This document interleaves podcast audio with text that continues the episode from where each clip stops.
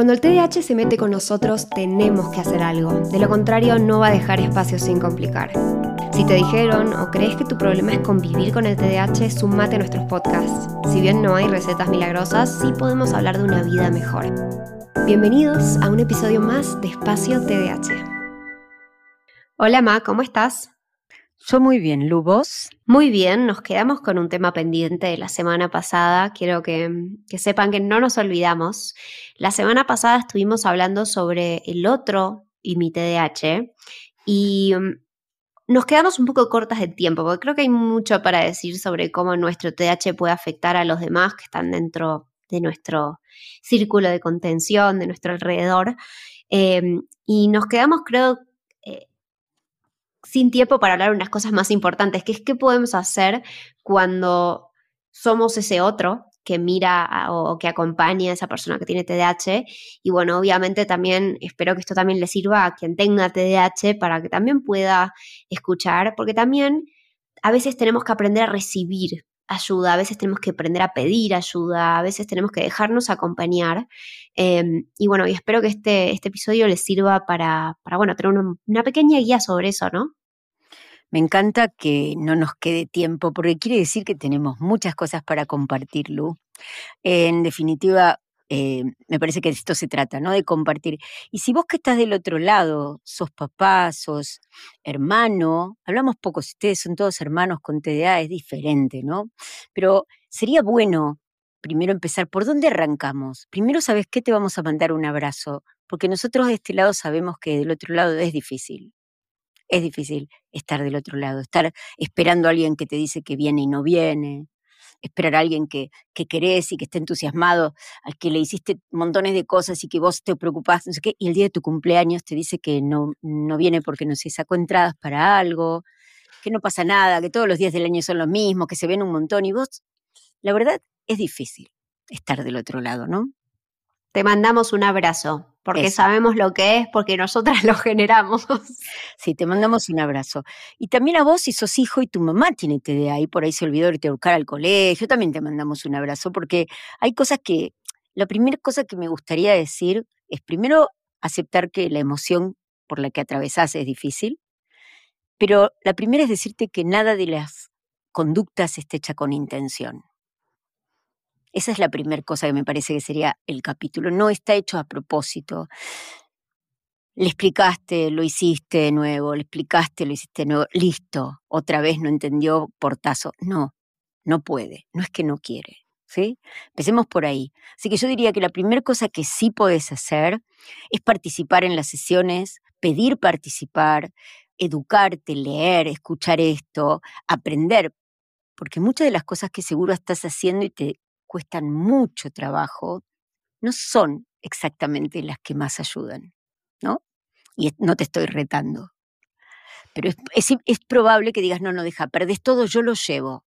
Entonces te transformás en el, en el portátil de todo, llevas los cargadores de toda la familia, es porque vos sabés que los pierdes. No, no, no, ese tampoco es el lugar. Así que bueno, de esto se trata esto, ¿no? De lo que sí puedes hacer y de lo que no deberías hacer. ¿Qué te parece, Lu? ¿Empezamos? Me gusta, empecemos.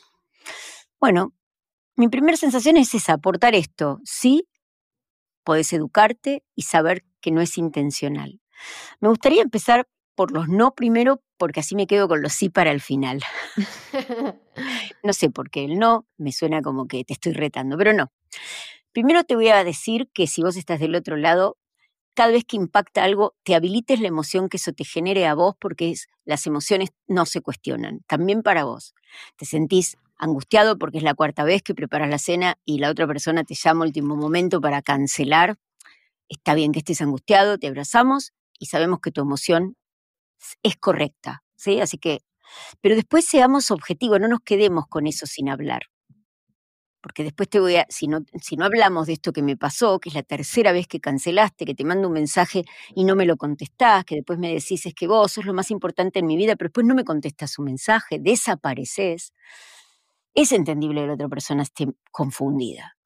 Entonces, ahí es donde no, viene. No a los castigos y mucho menos a los pasivo-agresivos como el te dejó hablar o de golpe, o sea, salvo que, por ejemplo, no sé, yo siempre lo cuento, pero Ian, cuando nos peleamos, hay veces que me dice, perdón, me tengo que ir, más que nada porque capaz no puede controlar lo que me va a decir y capaz impulsivamente se manda una, entonces él prefiere irse, pero a mí me gusta porque él me lo avisó.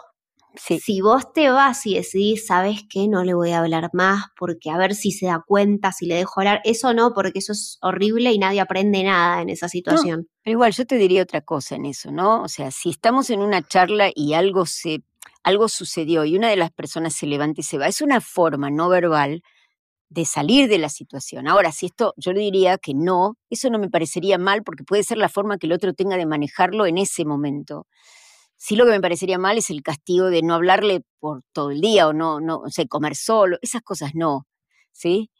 ¿Te parece? Porque, porque, será porque yo puedo levantarme cuando, será por eso, será porque para mí es un, es un método como para Ian, sin avisar, yo digo, yo me, perdón, me levanto y me retiro. Esto quiere decir, hoy necesito espacio, ahora no puedo hablar y puedo correrme, ¿sí? Lo que no quiere decir que al día siguiente no lo haga, yo lo traigo de nuevo. No a los juicios, no a los juicios que son como valoraciones, por ejemplo, eh, los juicios que dicen, es como saber una verdad, es como si el otro supiera porque dice lo, vos lo que pasa es que vos haces esto por tal cosa. Lo que pasa es que a vos no te importa, el famoso a vos te importa todo un pito. Sí, si te importara lo harías, porque te acordás de cada cumpleaños de tus amigos y no del mío, ¿no? No a las generalizaciones.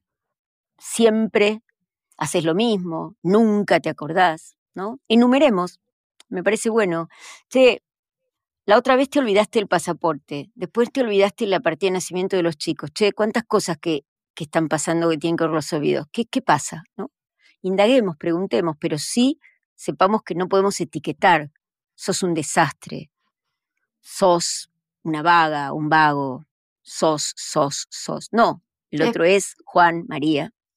Especialmente porque creo que las etiquetas a las personas que tenemos TDAH nos siguen y nos probablemente nos seguirán toda nuestra vida por muchas personas que no tienen psicoeducación sobre TDAH Em, y porque son cosas que nunca te olvidas, nunca mm. te olvidas que alguien te diga eso, porque nos duele tanto.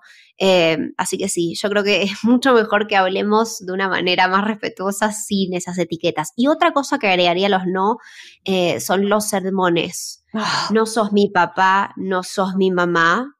Eh, mm. Decime las cosas una vez, yo te, te, te tiro que lo copio. Eh, y lo entendí y ya está, no hace falta que me lo repitas seis veces por 45 minutos porque me hace sentir un niño. Pero ahí te diría yo, te interpelo desde el otro lado y diría, claro, pero ¿qué pasa cuando vos lo decís bien una vez, dos veces, 220 veces? ¿No te sale el sermón? Entonces yo diría, la primera cosa a la que yo me pasaría es a las preguntas. Ya que lo dijiste tantas veces, ¿no te das cuenta que decirlo no es lo que funciona? Entonces, ¿qué preguntaría? Che, hablamos de esto, me dijiste esto, me contaste esto y me propusiste esto. ¿Qué pasa? ¿Qué te pasa? Entonces ahí viene la propuesta del cambio. ¿Qué tal si nosotros, en vez de pensar que sabemos por qué el otro hace lo que hace, la mayoría de las personas que no saben el diagnóstico creen que es un vago, creen que le importa poco? ¿Qué pasa si le preguntamos, después de enumerar situaciones, ser como muy objetivo, Dejaste las llaves puestas. Quedó la ventana abierta. Hace dos días que no hay comida para el perro. Eso no es un juicio, eso es describir una situación. Eso es afirmar. Le preguntamos, ¿qué pasa? ¿Qué te parece? Yo también a veces agregaría, por ejemplo, en qué te puedo ayudar. Mm. Y ojo, quiero hacer una pequeña distinción acá. Para mí no está bien que la persona, o sea, el, no me gusta decirles el otro, pero bueno, me entienden, quiero generalizar familia, padres, amigos, pareja. Eh, cuando el otro que acompaña a la persona que tiene TDAH hace las cosas por él o por ella. No me parece que esté bien eso, porque ¿saben qué pasa? Es como que ustedes son como una aplicación del celular que le resuelve el problema. No, esa persona tiene que encontrar quizás su propia aplicación, pero la tiene que usar ella o él. Es muy importante que esa persona se haga cargo. Quizás lo que pasa es que nos cuesta llegar al método, nos cuesta encontrarlo, nos cuesta sentarnos a escribir un plan.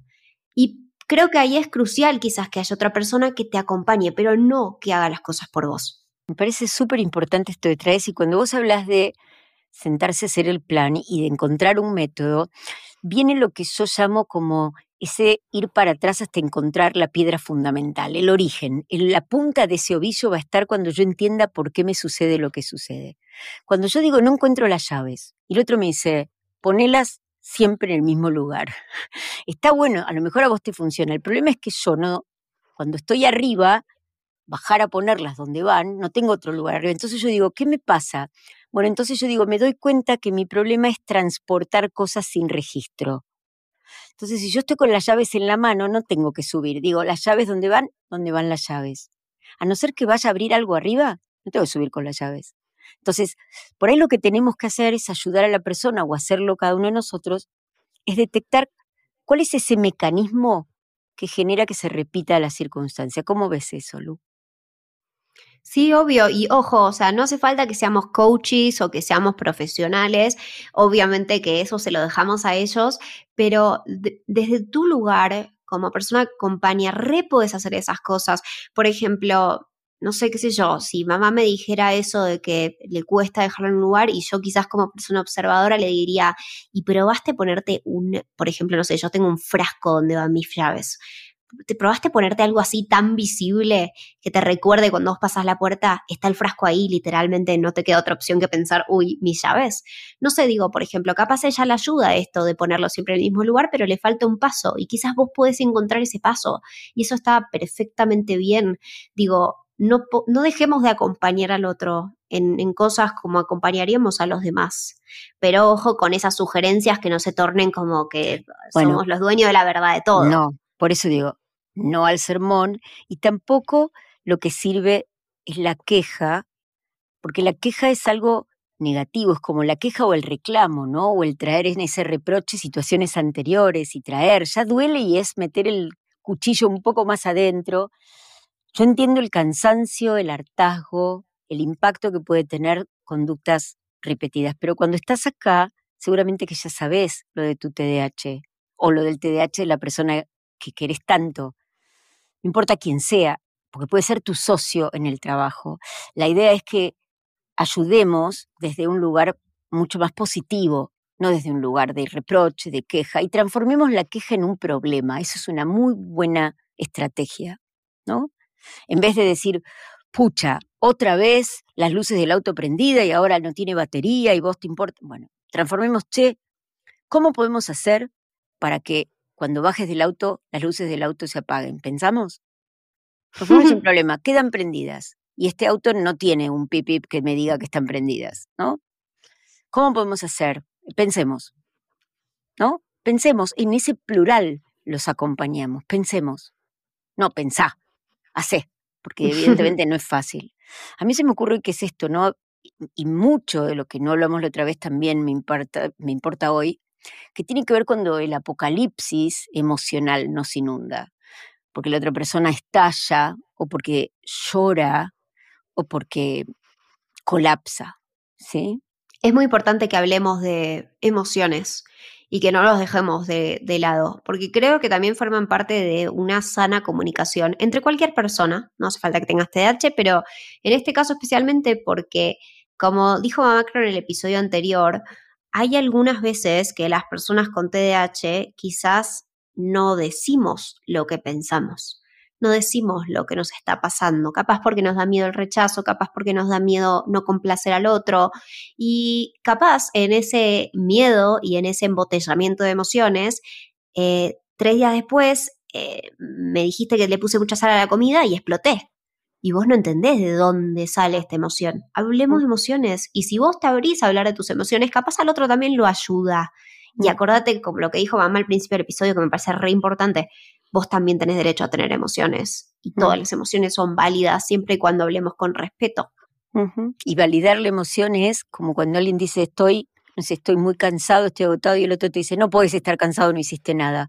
No, vos estás cansado, es legal que vos sientas quién mejor que vos sabe lo que le pasa a cada uno de nosotros que somos las personas. El problema es que cuando las personas con TDA recibimos tantos impactos durante tanto tiempo, tantos impactos negativos, quedamos como con la piel finita, somos muy susceptibles, muy vulnerables y tal vez todo lo llevamos a un plano personal, lo generalizamos, nos ahogamos en una tapita de Coca-Cola y el otro pobre sale al rescate, cuando en realidad no tiene posibilidades de disfrutar mucho porque mucho más es el colapso. Entonces yo creo que sí podés hablar vos del otro lado de cómo estás. ¿Sí? Me angustia esta situación. No me angustias vos, me angustia esta situación. Y me parece que trabajar en equipo sería la, mejor propuesta, ¿sí? Trabajar juntos. Me gusta cuando un paciente dice en las sesiones si puede venir su pareja, o me encanta, porque creo que eso muestra también el queremos aprender, ¿sí? Queremos poder hacer esto. Grabamos las sesiones de Zoom porque es bueno que la miren después en familia, porque a veces la persona prefiere que después se mire. Me parece bueno eso, Lu. Re, re, y, hablemos de, que el TDAH cuesta y háblenlo. Y no sé, el otro día ya me dijo, a veces me frustra tu memoria de trabajo. Y yo me reí porque dije, sí, a mí también me pasa. Qué, bueno, tipo, choclo 5. siento la frustración y, ya sé, o sea, me, me, gusta saber que a vos te pasa y, que charlemos en cosas para que yo pueda, no sé, ser mejor en eso. Eh, es muy importante que nos comuniquemos eh, para ambas partes y espero que este episodio te haya gustado, espero que hayas aprendido algo. Em, y quiero especialmente en este episodio que nos escriban, que nos cuenten sus experiencias. Em, nos pueden escribir a Instagram o nos pueden escribir a nuestro mail, un poco antiguo, pero bueno, espaciotdh.gmail.com para todos los que les copa el el mail. Y si te gusta este podcast, suscríbete.